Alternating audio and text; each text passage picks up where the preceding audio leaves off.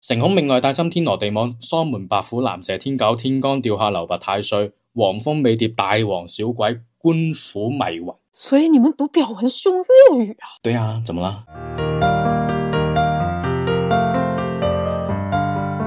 在古典占星裏面，它是一個最大的吉星，因為它是代表擴張和希望，它能夠看到事物的潛能，以及能夠反映出成長和可能性。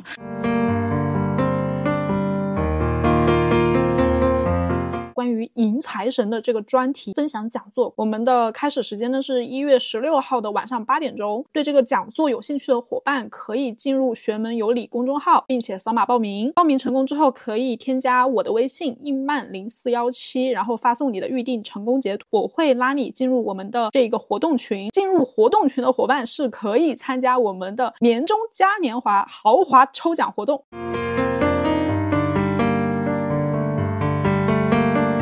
Hello，你好呀，欢迎收听玄门有你科学搞玄，这里是伊曼，我是十三，我是阿晴。我们这一期节目呢，终于要聊到太岁了。嗯，没错。为了能够在这一期节目里面聊得很开心的话呢，当时在节目准备的过程里面，也是找了好多人去咨询。我找了师傅问他什么是太岁，找了我其他的一些法事的师傅，也问他们说怎么样去画太岁等等的各种收集资料。但没想到最后最让我特别有惊喜的话呢，还是我们的晴姐。当时我在一些资料去看的时候的話呢，是有看到太岁其实就是指木星嘛，那我就突然想到说，哎，木星它会不会跟我们西洋占星里面的那个木星这个符号是有关系的呢？然后我就抱着一个特别神圣，或者说是一个特别有特别八卦，猜的好不好？八卦吧，特别八卦的一个心思，就打了一下电话给秦姐，我说，哎，那个你怎么看待这件事情？结果没想到聊了快有一个多小时，应该是对，就聊得很深入，我就发现原来古典占星啊，因为你当时跟我说你用的是古典占星，就是在古典占星。的这一个范畴领域里面的话，对于太岁或者说流年这一种东西，它是有它独到的一面吧，去理解的。那所以这一期的话呢，我们就很幸运的又再次邀请了我们的晴姐过来，打破了我们的约定啊。因为当时说的是一年之后，没想到这么快。那先给观众朋友问一个问题啊，就是你辞职没有？我辞是辞了，但是好像没有成功，然后反而还要升职了。这后续如何，我也不是很 确定，可能还得看吧。最近最近可能就要出这个。公告了，然后看看到底是升还是辞。我当时记得十三特别兴奋那一天，你说啊，你终于提了辞职。十三老师给你开了个盘，然后他说天王老子来了也拦不住你。然后没想到他就不是拦住你，他是把你捧起来。我也没想到这个 真的很神奇。本身我提离职这件事情呢，是基于我的这个火星大运马上就要切换了，自己呢非常想要做更多有挑战性的事情，而且我的这个火星大运力量很强哦，我觉得。不能浪费了。如果只是继续做着跟以前一样的，那就有点没必要。但是如果他要给我升职，那我升职之后呢，要面对的这个规模的增长，这个挑战也是蛮大的。看起来这个火星的能量也有可能用在主职上，所以这个也看公司最后的一个考量吧。啊，我也在等他们的一个公告。啊，如果说没有升成的话，那我当然啊立马离，对吧？然后去做自己想做的事情。在中国的传统民俗文化里面呢，一直会有太岁当头这样的说法，太岁年、本命年这种听起来就是比较吓人的。但是呢，不只是在命理方面啦，我们在风水上好像也有太岁当头的应用吧？对吧，石堂老师？对，一般在风水上讲太岁的话呢，我们就说是太岁方位，也就是那句“太岁头上动土”这句话的话，在我们广东是说的比较多的。啊，省外的话，我还真的没有去做研究，也没问啊。如果是有知道的听众朋友的话，可以在评论区讲一下给我们听啊。就有没有过这句话？在太岁所熟那一年的年份，你去建房子或者说挖土，通常都是很容易会出问题的。就比如说今年不是癸卯年，卯就是在正东方，如果是在正东方去修房子，厨房它是在正东方的话，再去动。也一样会出问题，所以这种呢，也是一个比较大的我们说的煞气吧。那像太岁这个词的话，你上次有说到，像是商场的圣诞节和元旦节，然后每年都会听，但这个东西听了很多年，那太岁它到底是什么？太岁它就是一个营销节点了。还有一件很好奇的事情，就是我们这一期聊的是东方玄学的太岁啊。那秦姐邀请过来的话，我们一起聊些什么呢？这里有一个有趣的故事嘛，就前段时间一直在看那些关于中国天文历法的一些研究的资料。等下，你不是去香港买书，然后买的是紫薇的书吗？然后你买完书之后，你又去学了那个祝由术啊？你也没跟我说你开始玩什么天文历法这种高级的东西啊？希望给大家一些惊喜嘛，就有可能到时候研究完之后的话，就变成一个天文学家啊，也不是说那么。厉害啊，就可能是一个天文的，有一点知识的输出。你要跟月亮比肩是吗？就挖一个小坑给自己啊。只不过简单的去说，当时看那个资料呢，有一些粗浅的总结吧。他是说我们古人他对于太岁是有一个很严格的天文观察的方法的总结，这里不展开先哈。只不过是说在那一套资料里面呢，发现古人对太岁的定义，它跟木星还有太阳。是有紧密的关联。为了得到这个很精准的历法规律的话，其实什么都不看，就看木星。可能在以前那个光污染没有那么严重的时代里面的话，木星第一个是它够亮，第二个的话是木星它相对好观察，因为它的位置很稳定，它不会说今天一个让，明天一个位的那种。它相对而言的话会。在整个天空上浮现的那个位置是比较稳定的，所以如此一来，时间久了，大家对它的观察，对它那个放的那个注意力就会多很多。而这一点的话呢，当时在跟秦姐聊天的时候，会发现这里是有一个共通之处的，这也是会今天邀请她过来的一个原因。其实我可以理解十三老师的想法哦，因为西洋占星学本身呢，就是基于天文学而存在的，只不过我们的这个叫法和算法跟东方玄学不太一样。而且我们其实本身会非常重视行星的周期，比如说你说的这个历法哦，木星的运行周期，它的公转周期是十一点八六年，正好约等于十二，所以十二呢可以分配给十二个天干地支，也可以分配给十二个星座，因此我们就是在这个节点上啊，发现嗯，确实非常的共通。那么再说回西洋占星呢，其实一个成熟的占星师是必须要具备一定天文占天文知识的。然后毕竟推运的时候也会常用到哈，这样就除了能够看我们自己本命盘，也能掌握一部分这个外部运行的规律，然后去帮助自己补充这个对于世界理解的一些视角啊盲区，再结合我们自己的本命盘和个人特质来去调整整个的方向。因此，我们其实是有世运占星这个分类的。可能对于我这一种西洋。占星的小白哦，因为如果不是接触你的话，我对西洋占星的那些理解几乎为零了。然后当我第一次听到世运占星这个词的时候，就莫名有一种高级感的出现。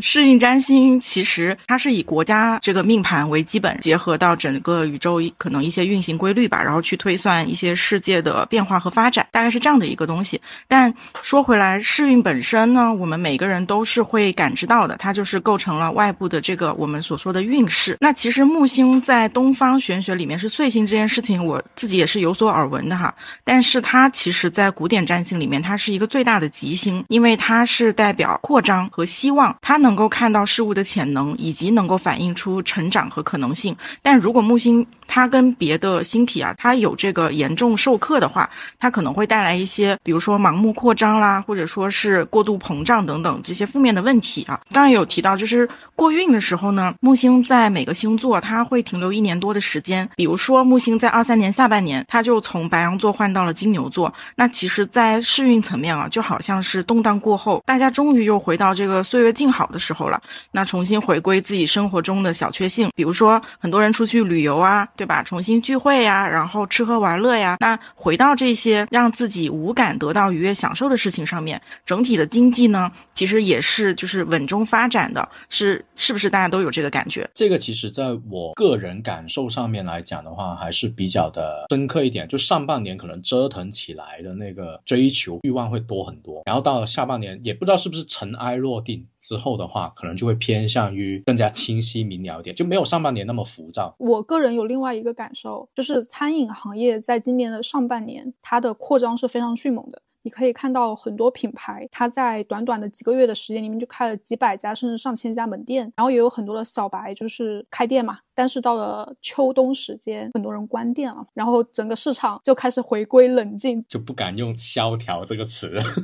就是一个生命周期嘛。上半年因为木星在白羊，其实是特别激进的那种扩张。就我们刚刚有讲到，如果它落的这个不是很好啊，那它可能会带来一些盲目扩张和膨胀的问题。我们刚刚讲的这些都是大的天象啊，它是对每个人都有影响的。但其实影响到每个人的程度它不太一样，因为运势呢本质上还是要跟我们每个人的命盘来进行叠加这么去看的。所以木星它每年都会在我们每个人不同的宫位里面，那它落在哪里，它就会在对应的领域默默的来守护我们。那其实这个点，我拿你们的命盘来举例好了。我看了一下十三老师你的运势啊，你的这个木星呢，二三年下半年之后啊是落在你的九宫的，然后会让你更加关注自己的这个精神。世界，比如说人生意义啊、价值啊，然后以及哲学方面的思考，以及会让你有这个机会去愉快的学习更多你感兴趣的高级知识啊。还有一点就是占星其实也是归九宫管的，所以这一年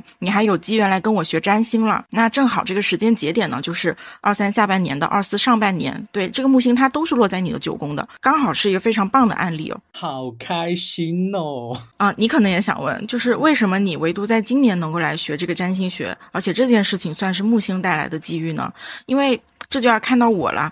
这个木星它是落在我的五宫的，它给我带来的机遇是非常旺盛的。这个创作欲，你以前想跟我学，我其实都是不开课的啊。所以，我们其实同时收到了这个来自木星的礼物。其实早几年一直在跟你都有每年的去互相推运的时候，我也有表达过想学，但好像就这件事情一直没什么推进。然后今年是你突然找过来，而且你以前找我去录节目，可能我也是没有这个想法，想要去创作和输出观点的。所以，我们。刚刚好，同时收到了这个礼物，是不是很很妙啊？所以我在想的是，你明年不会接我们的节目是吗？其实这个大门已经被他打开了啊，就这个技能被开发了出来。这也是啊，我觉得木星它很好的一点。它可以去通过过运这样的形式去点亮我们本命盘里面的一些盲区，然后带来一些啊其他的机会。那其实我们再来看看阿曼啊，木星是落在阿曼的八宫的，正好呢对应的是搞玄学，而且八宫也代表资源和偏财。虽然你们都搞玄，如果只有十三他自己去搞，那其实他的这个木星是落在他的九宫的，他会更加专注于他自己的学习啊，以及传播受道啊这种知识的一些传播等等。但其实阿阿曼。是作为一个非常优秀的这种 IP 的一个操盘手也加入进来啊，你们就让《玄门有理》这个节目真正的得以啊成立，而且呢，八宫它也是更偏向于命理层面的哈，所以《玄门有理》这个命盘的主要的这个事项呢，也是阿曼在看，因为十三他就一直在忙着自己去学新的东西啊，他自己都是不接命盘的。所以我听完在这里之后有一个问题啊，在西洋占星的角度里面，木星它是每一年里面对人的影响是最大的吗？还是说？有没有一种可能，就是对小明而言，小明他会被木星影响最大，但是小红他可能是火星对他的影响最大，还是说在某种程度上？木星永远是最大的一个影响力。你说的这个是成立的，因为行运的这个占星是推运技法最后一步。每当我们讲运势的时候，我们首先其实会关注你的年主星，然后每个人年主星在流年上是不一样的。拿你来举例说啊，你二三年的年主星是你的土星，这个流年的土星呢是落在你七宫的，这个七宫也是夫妻宫和火宫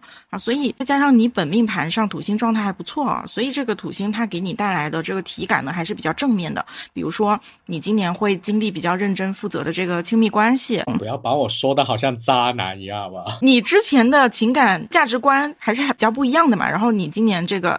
自己对这方面也有了一些改观啊！各位听众朋友听清楚啊，说的是开始啊，我我也是被点醒、被打开大门的那个人啊。呃，也有各种各样的合伙机会啊，来到你面前去产生这种紧密的一些共同利益的连接。因为土星它毕竟还是一颗掌管那个物质物质层面的这个星体，但是你的日常性工作方面就没那么好了，其实会有紧张和收缩的情况，对不对？就摸鱼嘛，不理领导嘛，就那个特别嚣张的。态度嘛，我认。其实你二四年过完生日之后呢，正好这个流年上的木星它也会切换星座啊。你自己本命上面的年主星在啊，你过完生日后会变成木星，然后同时流年的这个木星会在二四年下半年从金牛换到双子，所以可以说你在二四年对木星的感受呢会更加明显，会比今年要更加明显。那你刚才有说木星是扩张跟那个展示，所以我明年是要当凤凰吗？还是要当孔？确。我简单说一下啊，就是先从整体的角度来讲，那木星从金牛换到双子，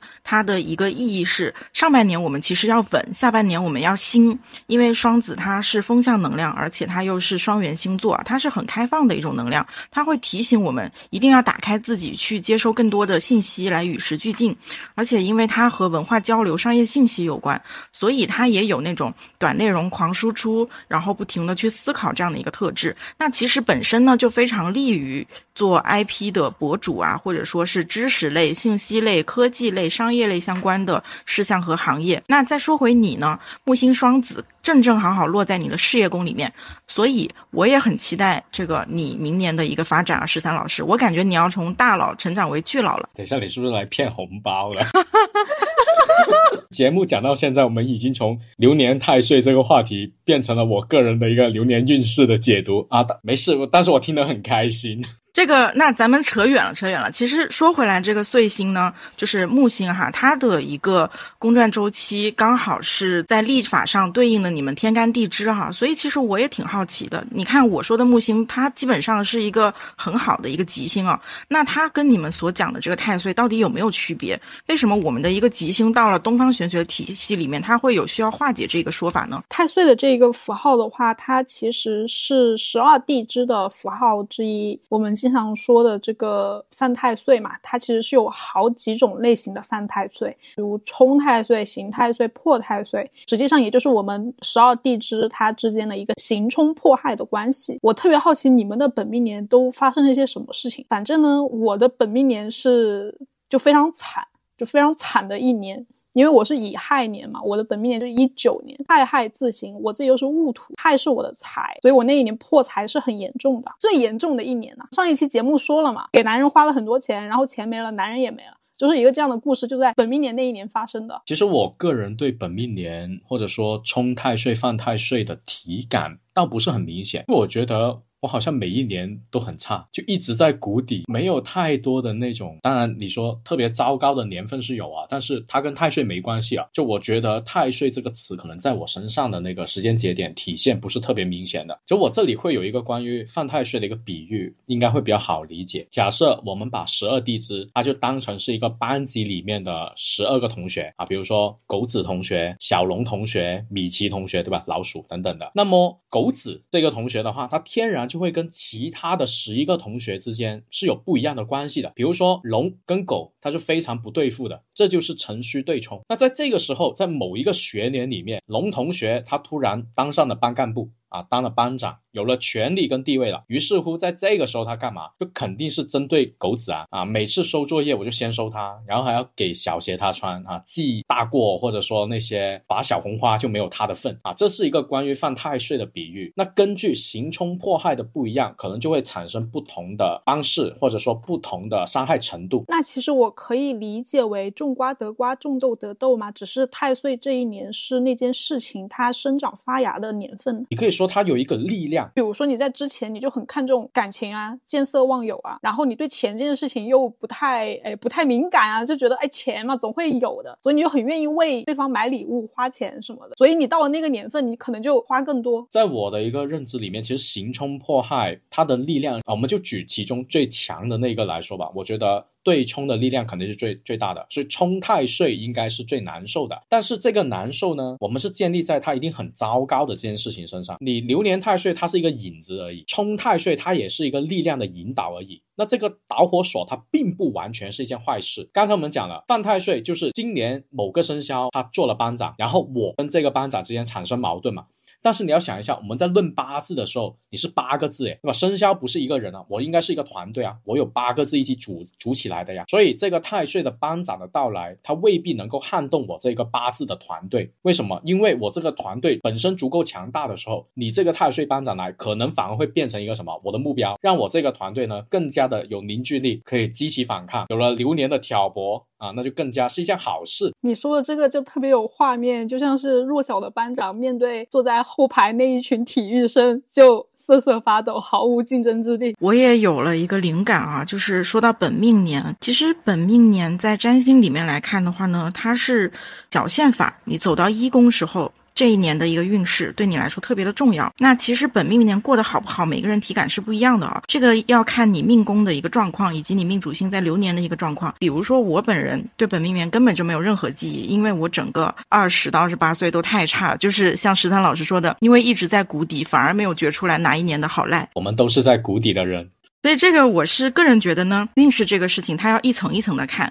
我们先看时间维度最大的，对吧？然后再看中的，然后再去看每年的。那如果你整体运轮是比较好的话，你这个单独某一年让你体感特别差，可能是因为有对比，因为你上一年好，对不对？那像我们这种在谷底里面一直在谷底里面好几年的，就是完全你不知道是今年更差还是明年更差，反正都差不多。在十二地支里面的话，你想一下，十二地支我们单独说狗子同学本身就会跟其他十一个地支一定定会有各种各样的关系的，不可能完全毫无瓜葛。而这种关系，我们粗暴的来论，就是好跟不好嘛。某一个生肖，你跟其他十一个地支之间产生了关系之后，有好跟不好，它的间隔其实刚刚好，就是好一年坏一年，好一年坏一年。就当然有这种啊，那有的时候啊不太严谨的话，那连续坏两年也。不奇怪，如果这么一论的话，大家可能就会更加清楚一点。那按道理这么说，那我应该是坏两年就好一年，然后又坏两年又好一年，或者好两年又坏一年。如此一来，如果你只用这一个太岁的技法符号来去判定我这一年到底好跟不好呢？这个世界的规律太简单了吧？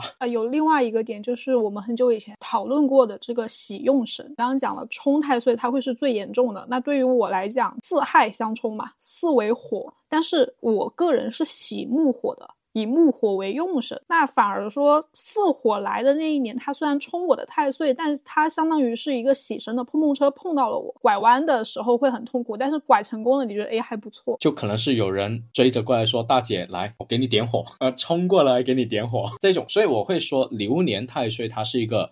力量，它是一个加速器，或者说是催化剂这样子的东西，它不能那么粗暴的去定义说它就不好。我们现在聊了那么多，一直都没有聊到点子上。今天这一期的节目重点是要解决听友的疑惑啊！我收到很多的来信，这个本命年我该怎么办？太岁临头了，我该怎么办？十三老师和秦姐，你们俩今天必须要在这里交出一些答案。首先，第一个问题是画太岁它有意义吗？那我觉得肯定是有意义的呀。如果用我们刚才一直讨论下来的是说，它是一个中性的力量，它不一定完全是差，对不对？但也就代表着它有可能会差呀，所以影响它一定是存在的。那你既然有影响，你要学会去应对它，或者说对付它，不能说完全就当它没有不存在啊，不可能的。但对于普罗大众来说，他没有像我们这样子的命理知识的时候，他不知道自己的命盘结构跟组合。那我哪知道我开盲盒啊？我每年到底是好是坏？那我就开个盒子来看一下，那不就伤害到自己吗？所以不管有没有子弹，防弹衣先穿上，我觉得是没问题的。所以沈老师，你稍微解释一下吧，就是化太岁这个法式它到底怎么回事？它的原理到底是什么呢？以至于说可以让你去逃开这种天时的力量。其实我觉得化太岁呢，它是有两种思路的啊，在我认知的那些方法里面有两种思路哈，我们就还是举例子来讲就好了。化太岁如同我跟木星做对抗，就木星就是我们的敌人，他今年就是要来对付我。好。当你要跟一个人打架的时候，你有怎么样的解决办法？你当然要不你就引开他，对不对？你把你的敌人引开。那你要引开敌人，用什么方法呢？明年是我们的甲辰年，那你就可以用三合局的力量，生子辰，也就是你把美猴王还有米奇老鼠搬过来，生子辰嘛，生就是猴子，子就是老鼠，辰就是龙。那明年太岁是龙，那你这个时候把猴子跟老鼠一起引进来之后的话呢，你就可以把这个太岁成龙。这个力量的符号把它给引走，就是当你有了这一个生子辰的三合局，就把那个太岁的力量引走之后的话，那你就 OK 了呀，你就相当于你把你的敌人给引到另外一个地方去了。好，有了这个逻辑思路之后，关键就是怎么把这件事情也落实到生活里面而已嘛。就我们经常在节目里面说到的，在天成象，在地成形。你有了这一个天象的力量之后，你必须要在生活当中把它变成一个现实。那最简单有效、不用钱的方式方法就是壁纸。那你的手机、iPad、电脑这些都可以，你就直接找一张生子成的照片，或者说是啊那个美猴王加米奇老鼠加一条龙啊这样子的一种元素，把它放在一张表上面，或者放在一个壁纸上面，然后去用它就可以了。生子成三角呢？对，也可以啊，甚至就你你喜欢把它变成一个特别有规律感的造型也没问题。那第二种的话，就是稍微花一点小价钱，你就可以在淘宝上面去买到这个深紫层的手串。对于一些有首饰爱好的小伙伴来讲的话，就比较开心了，听到这个。但是的话是要买那个黑曜石的材质才可以，因为深紫层是水菊，一定要搭配着那个材质来用。师傅，我看淘宝上面它这个都好便宜，怎么了？你瞧不起便宜的东西吗？不是啊，我就想问一下，价钱和价值它可能是对等的吗？我觉得是对等的。所以我要买多少价钱范围的才算是你自己经济能力能够承受的范围啊，对吧？以人为本啊。你觉得说有钱，那我买个水晶的也行。那它要开光吗？可以开跟可以不开，那开当然是最好的。就一切都要根据自己的实际情况来用。对吧？就咱们也不是说要一步到位嘛，你没有开关，你就拿去寺庙里面去拜一下呀，也可以呀。所以明年的重点是只需要带生子辰三合的元素的东西就行。那比如说明年的牛，它也犯太岁，那牛它的三合是巳酉丑，跟那个没关系。你要把那个原理搞清楚。现在是因为龙跟牛犯了太岁，是不是？因为他们之间不对付，你现在是要把龙给引走，你不是要把牛给引走啊？得把对方给引开才可以。这个是化太岁的第一个思路。那第二种思路就是，我们说，哪怕你真的把对方引走，那万一他玩得很开心的时候，转过头来多看了我我一眼，那我也害怕。我还是希望说自己能强大一点。所以第二种思路就是，我在引走了对方之后，我给自己加一些庇护。你想一下，太岁它就是木星，那整一个天空里面就只有木星吗？不可能啊！咱们还有很多特别厉害的星耀啊，北斗七星、紫微大帝啊，还有我们的南斗，所有的满天神佛、满天的星辰，它都可以成为你的助力。所以最简单的方法，多点拜神。我一直说过的，多点拜神，多去求神拜佛的话，他一定可以给你庇护。那第二个当然也可以说找到一些就化太岁这个法事，它其实就是找那些星耀的力量去给你做庇护。在我们师门里面，如果是做那个太岁法事的话呢，我当时还专门去看过那张表文，表文上面它叫做流年消灾解厄，它其实没有说完全的化太岁这个词，因为在读到那个读到那个说哦这个府主他今年会有什么样的问题的时候啊，那句话我还记得特别的清楚，就是。成孔命外带金天罗地网，双门白虎蓝蛇天狗，天干掉下流白太岁，黄蜂美蝶大王小鬼，官府迷魂，就是有特别多的那些神煞出现的问题。所以你们读表文是用粤语啊？对啊，怎么了？就国语不太好啊？每个地方的堂口都是用他们自己的家乡话吗？这个不是重点吧？哦，我就是好奇一下。就是可以啊，对，就意思是说，在一年里面，太岁它不是说唯一的一个。凶神恶煞的东西，在表文里面是有特别明显的写出，还有很多的神煞，还有很多的凶星。只不过呢，太岁它是最为人熟知，而且它是一年的开头，所以才会有了一开始我在节目里说的，太岁它就是一个营销节点。一年的开头，那刚好你又可以做流年消灾解厄的时候，把所有的 凶神恶煞的事情都解决掉，那不就很好吗？我就找一个代言人出来，然后跟大家去讲这个事情。所以画太岁的法事，它不仅仅只是画太岁这一个东西，对，还有什么白虎三门、天罡雕刻等等的那些都是。那我要是不犯太岁，我还能做这个事吗？也可以做啊，就是我刚才说了嘛，你每一年总会遇到一些小问题。或者总会遇到一些倒霉的事情的时候，不一定是太岁引起的，但有可能是其他啊。当然，我在这里不是提倡大家去做这个东西啊，啊，只是说有这么的一个理论在哈，就了解一下。OK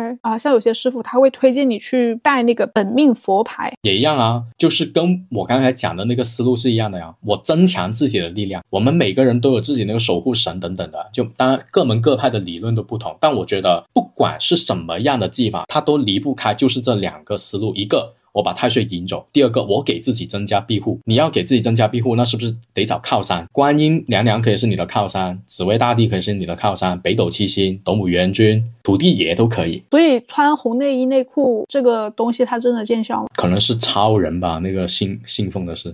其实我可以理解哦，就是因为木星在天体观测的时候，它就是发红的一颗星星，是不是因为这个呀？还真不知道哎，这个 很新颖。大家感兴趣的话，可以去用那个查一查，什么用。天文望远镜观测到的这个木星，它本质上的一些色彩啊之类的，或者说它在肉眼看起来是是不是一颗红色之类的，我感觉可能跟这个有点关系。站在普罗大。众的角度来讲呢，宁可信其有，不可信其无，可能是比较多人的一个观观念吧。在我看来，就是你要不要去化太岁嘛？要不要去干这些东西呢？它就像你有盔甲穿在身上的时候，你为什么非要近身肉搏？你为什么非得赤裸的上身去？不要那么勇猛，对吧？我一个连熬夜都不行的人。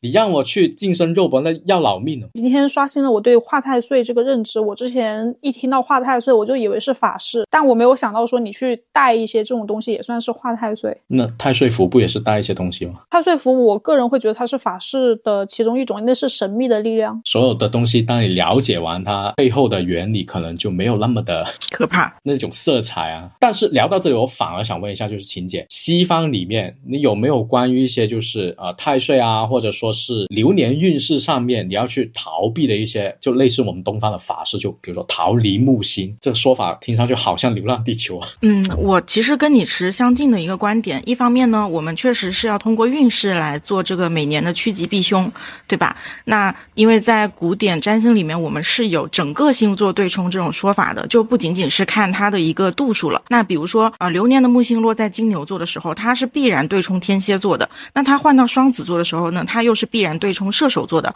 所以其实大家可以观察一下木星在自己的对宫上面，这个时候你自己星盘上面是什么样的一个情况啊？是你的对宫更强，还是自己的这个命宫更强等等啊？又比如说群星天蝎和上升天蝎的人，那其实，在木星在金牛的这段时间里面，跟木星有直接的对分的。二四年下半年哈，上升射手和群星射手的人有可能就有点不舒服了，因为木星落在双子呢，也是跟你们有一个对冲关系的。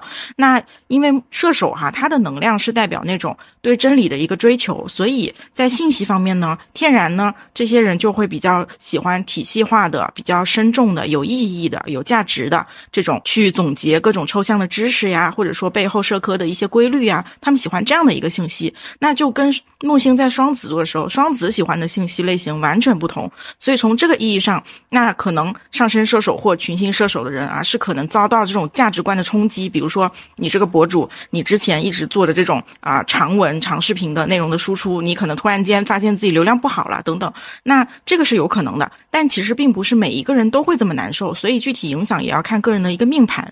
那我自己的看法呢是，冲击就冲击呗。我们每一次遇到不理解事情的时候，其实都是在补充自己的一个世界观和价值观。我们其实，在拓展自己不知道的一个面相啊，然后从而迫使我们去做出改变。就像阿曼你说，对吧？他是让你去急转弯，但是你其实转过了之后，你会发现，哎。我又到了一个新的地方，是吧？就这种感觉。那具体的办法呢？就比如说你是射手类型的这个知识博主哈，那你就尤其可能要在二四下半年之后呢，去尝试理解新的东西，要去理解人们为什么需要双子类型的信息，而你自己的内容又可以如何去做出这种。更加像双子的这种优化和调整，对吧？怎么样它变短？怎么样让它在短平快有限的时间内被人们所理解？等等。那这个就是啊，我我理解的对冲的其中一种体现的方式。然后第二个层面呢，你们所说的这个法式哦，其实我在接到你们这个需求的时候，我也是特地去了解了一下啊，这个占星魔法学这个类目。就是啊，我个人其实是从觉得从具体层面去利用规律调整生活是比较来的实际的哈，所以法事呢，我自己具体个人是没有做过的，但是占星魔法学确实也有这样的一个说法，通过仪式向木星和向元素请愿这样的一种中文用魔法这个词，但其实它没有那么玄哈，就跟你讲的那种我们借用上天的力量来去强化自己的能量是类似的。比如说我可能明年，比如说木星在双子了，我是射手，那我怎么办呢？那我可以去在星期四，因为星期四是这个时时主星，就是归这个木星管哈。我们在星期四这一天去做一个啊向木星请愿这样的一个仪式，然后同时呢再做一个向风向元素请愿的仪式，去强化你对木星能量的这个借力，然后去强化你对风元素这个掌控的能力。这个可能就让你在被冲击的时候啊，就是感觉比较舒服啊，就是外面有一层这种啊有点像什么气层一样的东西包裹着你，然后你自己。级呢，也愿意打开自己来去感受这种能量的一些变化。所以这个仪式就是说，在星期四的时候去肯德基喝西北风。这个仪式，我明明是去肯德基搞麦辣鸡翅，真的还挺疯狂。星期四的，因为你看风元素，然后星期四这个仪式呢，如果大家感兴趣的话，可能我们一时半会节目是介绍不完的。如果大家了想了解啊，后续可以通过学门有理的公众号去写一写。怎么样去做这样的一个仪式？然后可能你们需要准备的就是，比如说桌布呀、蜡烛啊，或者说买一些自己喜欢的对应的材质的香薰啊等等啊，其实还比较简单，也不怎么需要花钱啊。如果感兴趣的话呢，我们可以筹备一下这个推文，来告诉来给大家介绍一下占星魔法学，做一些科普。我不知道为什么我听到占星魔法学的时候，我就会觉得这个词呢，哈利波特不是它比起法式，好像要显得比较高端、浪漫吧？不能说高端，这有点贬低自己。那你可以说它浪漫，确实有一点浪漫的感觉。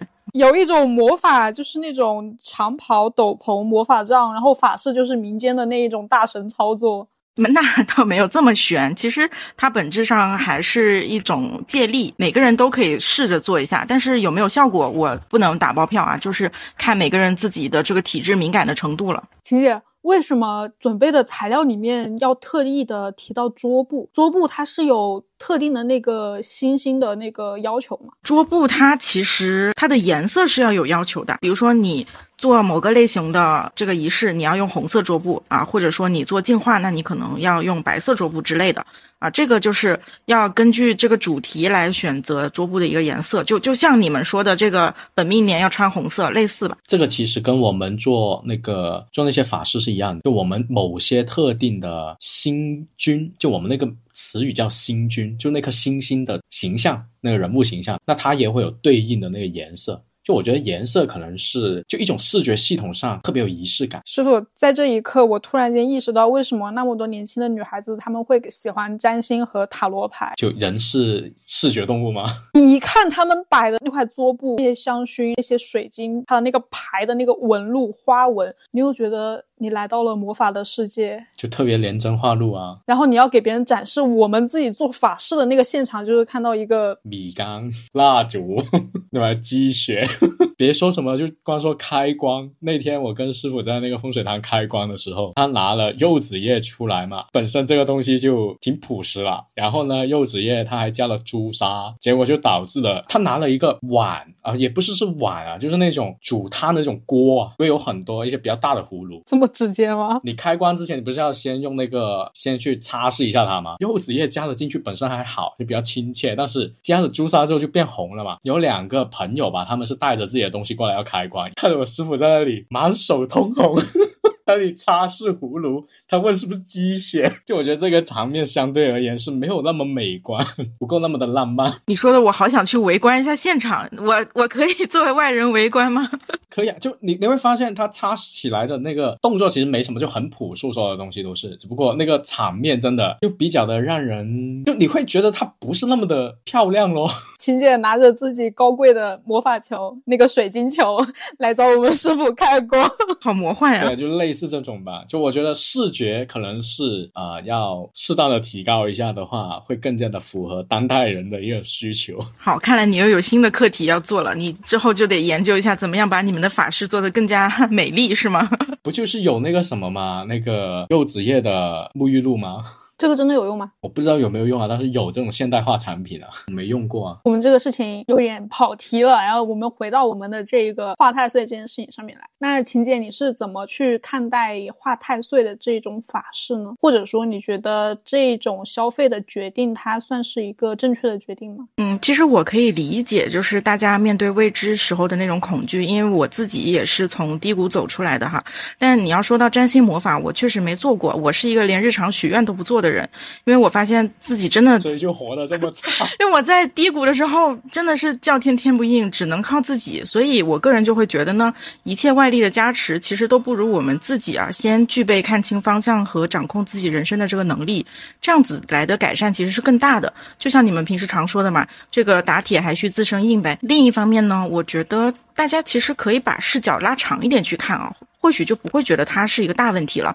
啊，我举个例子，就好像你看到一个孩子，你是一个老师，你要去想你到底要怎么去教育这样的一个孩子。那这个孩子他今年可能就想要苦苦读书，对吧？明年想学学才艺，那他每年的一个成长，这个。啊，想报的课都不同。其实你这个时候就要去看一下这个孩子背后的家庭和父母是什么风格了，对不对？那你就知道，哎，我到底要怎么样去教育这个孩子，我怎么样给他排课。那其实木星的周期也是同理，这个一年换一个星座这个说法啊，来自于它十二年这个公转的周期嘛，正好每年被分配给一个星座。那其实它是一个最小的周期。我们在考虑它每年影响的时候呢，我们需要去看更上一层的大周期，就是一个二十年的土木周期。这个周期是在智运占星层面来讲啊，它有这个经济层面的意义，它会映射在比如说政治啊、经济领域领域的发展，它关系到很多这个宏观层面的潜力啊，然后以及可能性到底如何在我们的物质世界进行显化。这个土木周期呢，其实每一次更换元素的时候，它都会引发非常大的世界性的一个改变。我比如说哈，上一次这个木土周期啊，我们也叫土木周期哈，就是从这个火元素进入到土元素的时候啊。人类发现了石油。带来了工业革命，那其实主流的这个价值观，你们也会发现啊，从这个封建社会那种王朝，对吧？然后它变成了大家要去积攒自己的财富，而且财富慢慢的就取代了权力这件事情。这个二零二零年呢，其实我们现在就在经历新的周期啊啊！就二零二零年的时候，从土元素又换成了风元素，其实我们整一个世界呢，它转换到智力、智性、沟通的这些领域上面，所以以后啊，我们的一个地位和身份感很可能就不。在和拥有的物质资产这些东西紧密相关了，而是和某种理念这样的世界更加有关系。那你们可能会问，为什么现在还？没这个感觉呢，因为这个更大的周期其实还有两百年和八百年，在大周期的背景下啊，其实至少会经历两次木土周期的这个混乱阶段，就是四十年。所以可能二零二零到二零六零吧，就是这四十年之间啊，我们都是处于那种之前的东西它一边好像不再生效了，但是另一边呢，感觉。全新的时代又没有完全到来啊，就有一点像这种黎明前黑暗的一个过渡。所以其实我们知道了这个基础吧，我们再回头看二三年的木星金牛和二四年的木星双子。你就会发现，我们正在经历一种循序渐进的调整，对不对？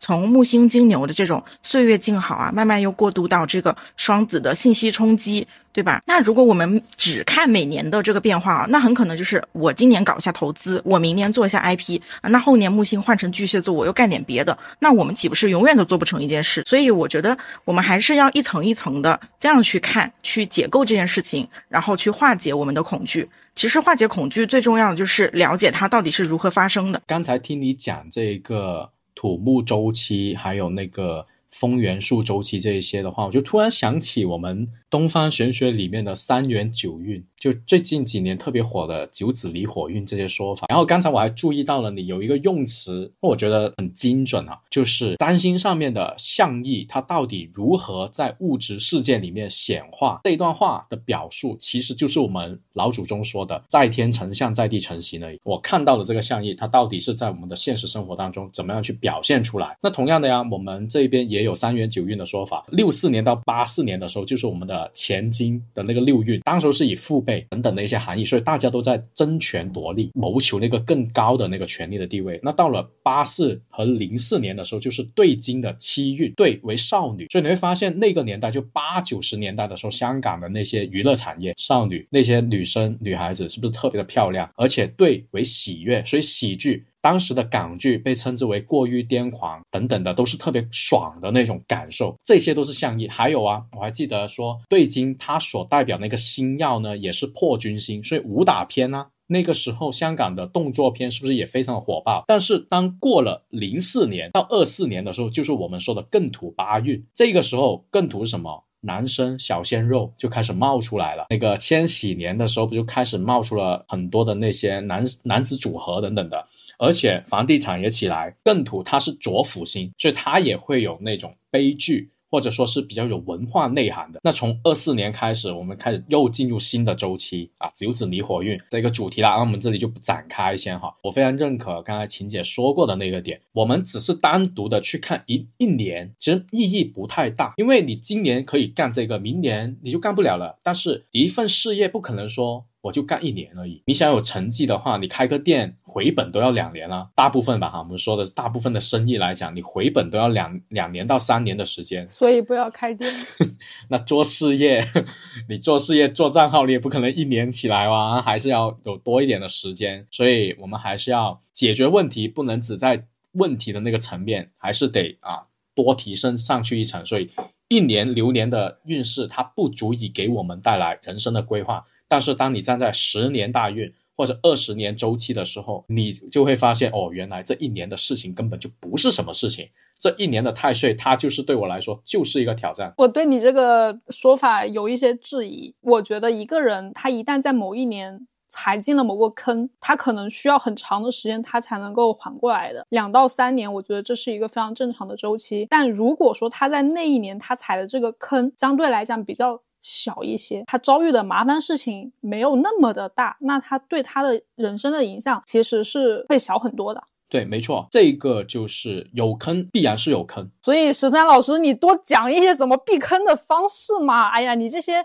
那么宏观的东西说过很多哈，我们之前有很多期的节目，你稍微总结一下，就是做个好人，多做好事，多去拜神，我觉得这是非常对的。我这里其实很想给各位去说一下关于法事我个人的那个态度啊。啊，虽然我个人也是有做这些东西，但是呢，我是绝对不提倡各位去做，因为在我看来，所有的选择你都应该要量力而行啊，所有的选择你都应该量力而行，你不要总想着越级挑战，就像是某个大师跟你说他的法事一万块钱，你每个月月薪五六千的时候，你硬去搞这样子的一个法是有意义吗？没意义啦。哎呀，也有几百块的嘛，找性价比高的。那有几百块可以啊，别被骗就好了。就几百块，你不知道是不是真的吗？哎，我怎么判定这个东西我会不会被骗？哎，我觉得这个是一个特别棒的，很简单。小利润，真的，你用直接用小利润马前课啊。所谓的马前课，就是我当下去做一个判断。你遇到一个先生，他跟你说要干这个事情啊，他帮你要处理一个事情，撤出空亡，你不用理他，马前课就可以啊，用小利润就 OK 啊，没问题啊。这也是我会用这个技法的一个原因，因为有的时候你说开个纸张盘啊，或者找琴姐来看一个那个时刻盘，哇，那么多的信息，我又不需要去知道说他为什么要骗我，我也不需要去知道说他到底是怎么骗我的，我只需要知道是他是不是骗我，就一个是与不是的问题回答，就没必要动用到什么奇门六爻、占星等等的那些技法符号了，就一个简单的小六或者你投个硬币吧。有人找我借钱，这个钱占完之后是速洗借吗？可能是叫你跑嘞，借钱是绝对不会借的。其实我也可以理解，就是阿曼去说的那种，大家很想要具体的这个办法嘛，因为人在那一刻里面是非常难受的。就是我个人的看法呢是。大家在经历非常糟糕的事情的时候，首先最紧要的还是要保存自己的这个能量。确实，像什么法事啊，或者说占星的一些呃魔法的一些仪式啊，如果说能在当下给这个人带来一些慰藉，对吧？能够支撑他走过这段非常痛苦的时光，我觉得也是有意义的。嗯，其实我之前没有怎么去涉猎啊这个预疗啊什么魔法领域啊，听你们这么一说，我觉得我之后还得好好研究一下，因为毕竟不是每一个人都能够在遭遇巨大痛苦的。时候仍然保持这个理性，对吧？去看待这么长的周期，去让自己的心理就是立刻接受。因为你不一样，我知道你的故事啊。你当时特别辛苦的时候，你是先从心理学先拯救自己，学完心理学你觉得还不够，你就再去学现现代占星。现代占星学完之后还觉得不够，你又挖到现在的古典占星。就别人呢，那个发展的思路就是古典占星发展到现代。现代发展到心心理学，就咱们情节就是一直在退化，这个叫挖掘，这个不叫退化，叫挖掘精进，好吗？啊，就一直的往回看，就我觉得这一点是很有趣的一个，但是也说明在越学越深的时候，或者说学习这件事情本身就是很好的在对抗至暗时刻吧，就好像又 Q 回了当年，我就那个以前那一期节目，听众朋友喜欢的话可以去听一下我们那一期啊，至暗时期。这是我们学门有理第一次上锋芒榜的节目啊！最后的话来说个那些方法论吧，因为我觉得咱们聊到了这里之后的话，面临那么多的，就人生多多少少还是每天都有一些不开心，有大不开心跟不小小不开心的时候的话，总需要有一些方法去解决它。那其实我一直很强调的，在每一期节目里面，我都会有说过的收拾房间跟我们的那些拜神。一直有在用，一直觉得好，一直在推荐给大家啊。我们也有很多的听众朋友，他有用过都说好，没用过的那些当然没有办法给我们反馈。啊，所以我们就希望能够把这一些方法论呢，去传递给各位。那这是最低成本的一种让自己变好的、培养自己那个好运苹果树的方法。那如果你是想进阶一点、效率更高一点的，那口诀，因为你想一下，木星太岁。它要引动你的倒霉吹，让你变得不好不爽的时候，它不可能是那个行星的直接砸到你的头上来吧？那肯定是木星指派了某个人过来做了某些东西，让你觉得那个体感不舒服，甚至有可能是好朋友啊，对吧？就让你出现了漏洞的时候，好朋友就缠住了你。那遇到这些问题的时候，你肯定就要找到对应的解决方法。解决办法，先把它那个。表面上的那个问题先解决掉啊，有阿飘缠住你，你要念口诀呀啊。那如果今年是刚好走到了太岁年份，太岁还居然在厕所，厕厕所又刚好在你的财位，那你肯定要有相对应的解决办法去补漏它，对不对？那这一些都是我们可以去化解太岁的一些方法。对方引起了问题，你先解决它，然后再用我们刚才说的那个三合的手串啊，三合的木牌吊牌啊，还有那个壁纸等等的这一些行为方式。去把太岁这个问题也解决掉。问题出现的时候，先治标再治本。我觉得这是一整个的思路啊。所以这一期节目的话呢，也是希望能给大家树立一个正确的观念啊。太岁是怎么一回事？它可能没有我们想象中那么的糟糕，但是它也有可能会引起不良的反应。所以能穿盔甲，记得穿盔甲，不要总想肉身搏斗那么的英勇啊，没必要。所以在太岁当头的这一年，还是要更加的努力，看好自己的钱，不要随便进别人的口袋。有重要的考试就更努力的备考，是我们应该要去做的。如果你觉得你今年可能会有些事情发生的话，嗯，念文殊菩萨心咒，单曲循环。那我们今天其实已经聊了非常多了，从理论到方法论。晴姐的话，今天也从古典占星的这个角度给我们提供了很多的视角，也讲到了关于他的这个占星魔法学。对这个占星魔法学，我很好奇，就是我也很期待，等待晴姐供稿至我们的学门有理公众号。